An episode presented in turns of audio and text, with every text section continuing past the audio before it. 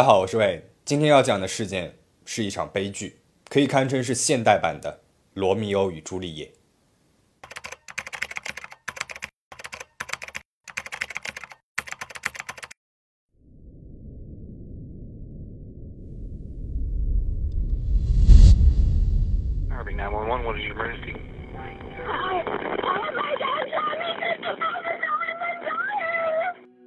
二零零八年一月一号的晚上七点三十三分，一个本应该是充满了欢乐和希望的元旦夜晚，美国欧文警察局的值班警察接到了这通充斥着哭泣与尖叫的报警电话。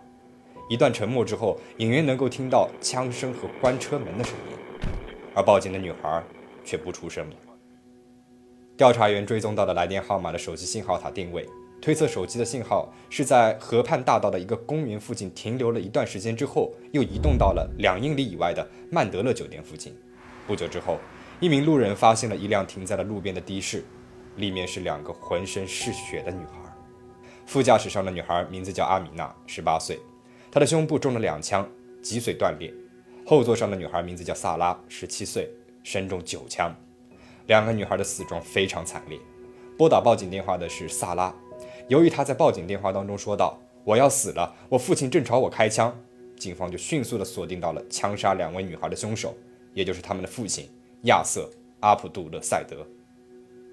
警方赶到了亚瑟家中，向女孩们的母亲帕提西亚和哥哥伊斯拉姆了解了案发情况。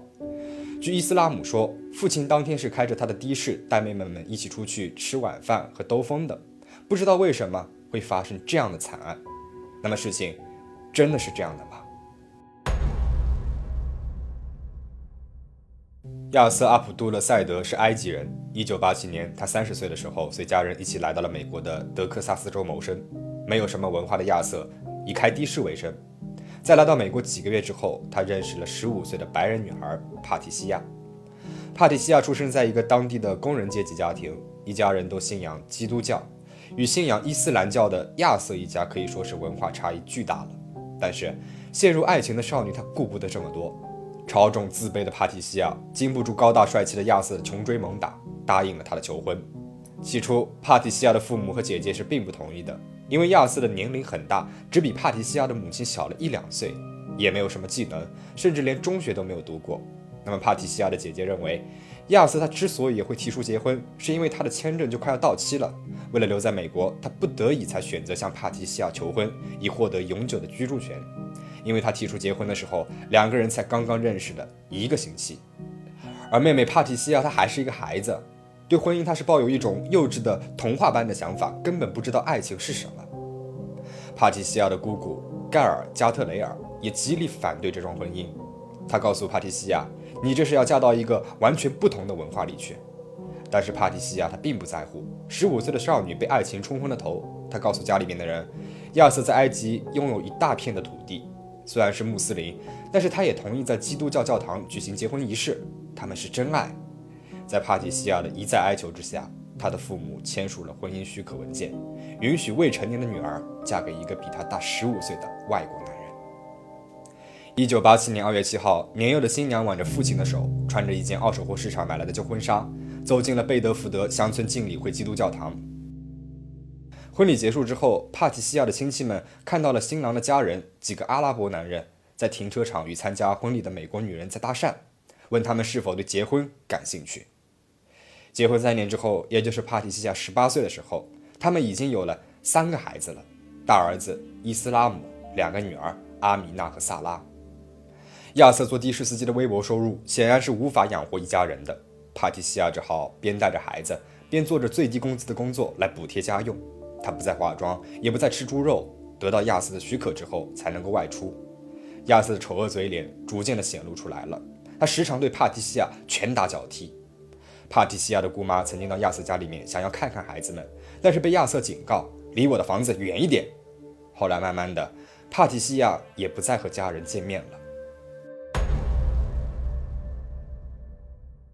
一九九八年十月二十四号，帕提西亚突然报警。说他的两个女儿告诉外祖母，他们的父亲对他们进行性侵犯已经有两三年的时间了。警方对当时只有八岁的阿米娜进行了录音采访。阿米娜描述了父亲是如何抚摸自己的屁股和身体。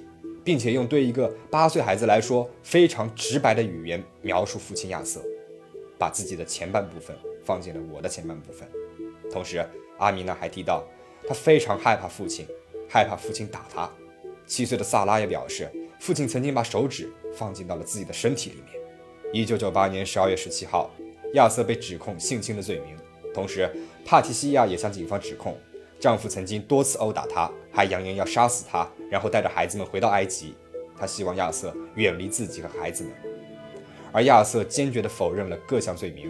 他表示愿意接受测谎，同时反诉帕提西亚没有尽到抚养孩子的义务。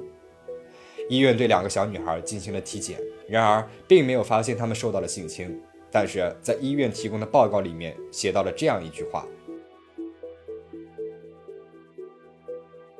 就在案件扑朔迷离的时候，一九九九年一月十二号，阿米娜和萨拉撤销了对父亲的指控。他们表示，在警察局是撒谎了，因为父亲不允许他们与外界接触，不允许他们与同学玩，他们想和外祖母住在一起，才撒了谎。而在亚瑟同意参加愤怒管理课程、学习情绪控制之后，帕提西亚也撤销了对于丈夫的家暴行为的指控。在这起事件发生之后，亚瑟一家人离开了原来住的卡温顿县，搬到了塔兰特县的一个简陋公寓里面。阿米娜和萨拉就在这样一个畸形的家庭环境当中长大了。进入高中之后，小女孩已经成长为活泼美丽的青春期女孩了，尤其是阿米娜。他有着乌黑的直发、棕绿色的大眼睛，在学校里面非常受欢迎。而亚瑟对于两个女儿的控制也更加的严密了，他要求她们放学之后立刻回到家里面，不准与男生说话。这对于两个受过西方教育的女孩来说，显然是无法接受的。像大多数青少年一样，阿米娜和萨拉他们喜欢用手机上网、听音乐，喜欢一切时髦的东西。但是，同学们发现阿米娜和萨拉的身上经常会有伤痕，他们告诉朋友。如果和美国男孩约会的话，父亲会杀了他们的。二零零五年，在阿米娜和萨拉刚满十五岁的时候，亚瑟以度假为理由，带着他们回到了埃及。真正的目的呢，是把女儿们在埃及卖掉。在他们那边的习俗里，婚姻是一个贵重物品交换的过程，女性是无法自由选择婚姻和配偶的。在十几岁的时候，家族里面的男人就会为他们选择丈夫，而选择的唯一标准就是谁出价高就嫁给谁。并且女性是没有拒绝和反对的权利的，而阿米娜和萨拉是美国人的身份，就像埃及婚姻市场里面的尖端货品。亚瑟希望能够把女儿们卖出一个好价钱，来改善自己和儿子在美国的生活。这次的埃及之行里，亚瑟试图给阿米娜订婚，对象甚至是包括他自己的一个表兄。阿米娜崩溃地给母亲打电话，哭诉道：“他想让我嫁给一个四十多岁的埃及男人，我不认识他。”我再也不想来埃及了。此时，帕蒂西亚正在参加一个葬礼，他很少与家族里面的其他人联系。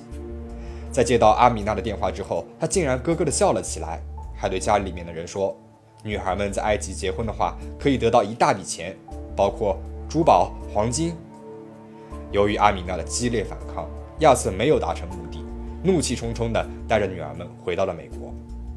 二零零七年夏天。两姐妹在离家几个街区的一家餐馆里面找到了兼职的工作。亚瑟开始跟踪并且监视他们。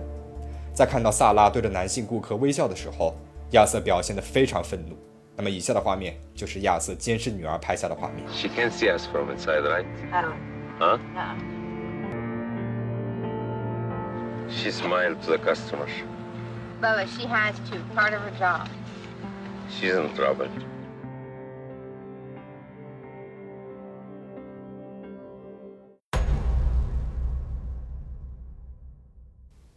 不久之后，阿米娜遇到了埃迪，一个十八岁的西班牙男孩。他们在跆拳道场一见钟情，偷偷的开始地下恋情。而萨拉呢，也在打工的时候与同事埃里克产生了感情。两个女孩小心翼翼的在父亲的监视之下，享受着自己的初恋。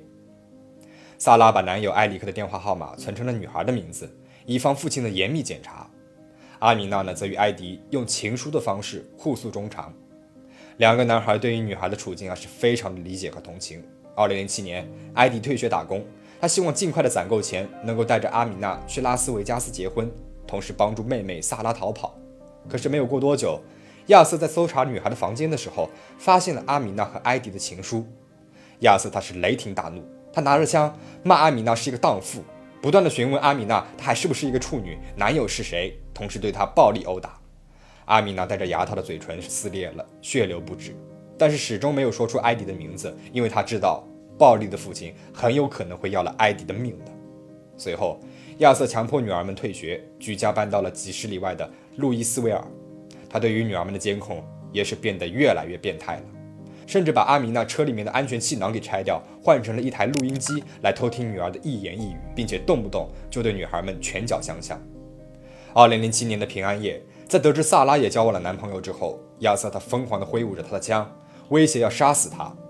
阿米娜和萨拉歇斯底里地哭着跑进了母亲工作的酒吧，告诉母亲父亲要杀死他们。那么同事们呢是凑了一些钱，让帕提西亚带着女孩们逃到安全的地方。帕提西亚也同意了。二零零七年十二月二十六号，圣诞节的第二天，犹豫许久的帕提西亚终于是下定了决心。带着阿米娜和萨拉开车前往了堪萨斯州的姑妈家里面。帕蒂西亚告诉姑妈，如果亚瑟找到这边的话，他会把他们都杀了的。十二月二十六号的凌晨一点三十分，亚瑟来到了路易斯维尔的警察局，他报警称自己的妻子和两个女儿失踪了，要求警方尽快的找到他们。十二月二十七号下午，帕蒂西亚一行人离开了堪萨斯州，驱车前往了塔尔萨。在塔尔萨，他们租了一套公寓，还添置了一些简单的家具。艾迪和阿米娜当天就找到了一份工作，一切似乎都很顺利。女孩们充满希望地准备开始新的生活。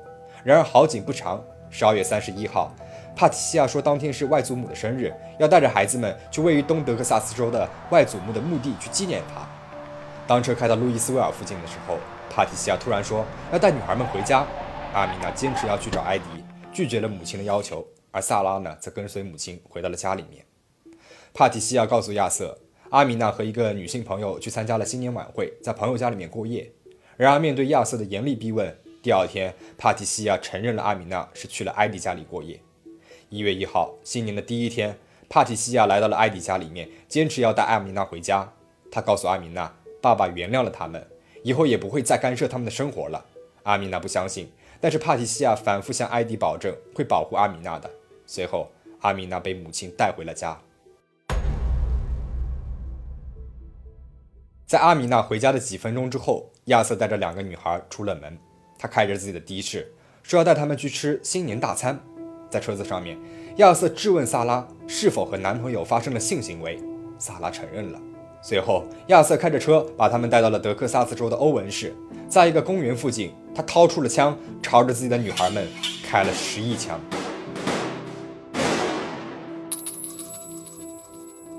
两个女孩当场死亡。在把车开到了闹市附近的酒店停车场之后，亚瑟他穿着夹克和黑色高领毛衣，手持埃及护照，消失在了寒冷的黑夜里。二零零八年一月二号，警方对亚瑟发出了逮捕令，但是亚瑟仿佛是人间蒸发了一般，了无踪迹。FBI 在二零一四年将亚瑟列入了美国联邦调查局十大通缉犯的名单，悬赏十万美金在世界各地追踪亚瑟。十二年之后，二零二零年的八月二十六号，据达拉斯晨报报道。六十四岁的亚瑟于当日在登顿县被捕了，并且将被转移到达拉斯县接受公正的审判。同时，警方还在乌斯拉逮捕了亚瑟的儿子阿米娜和萨拉的亲哥哥伊斯兰·赛义德，以及亚瑟的哥哥亚圣·赛义德。他们被指控在这十二年之间多次的帮助亚瑟藏匿、逃脱逮捕。恶魔得到了应有的惩罚，但是两个鲜活年轻的生命却再也回不来了。然而，女孩的亲人，包括他们的哥哥、叔叔、姑姑，也就是亚瑟这边的亲属，却认为这是两个女孩应得的。他们认为，阿米娜和萨拉在婚前发生的性行为，亚瑟杀害他们是属于一种荣誉杀戮。甚至在两个女孩的母亲帕蒂西亚看来，两个女儿的行为也实在是太过于美国化了。母亲的这一想法实在是让人匪夷所思。那么这背后到底有着什么样的原因呢？到底什么是荣誉杀戮呢？那下一期我会为大家分析一下这个案件里面人物性格背后的故事，以及荣誉杀戮的相关案件。我们下期再见。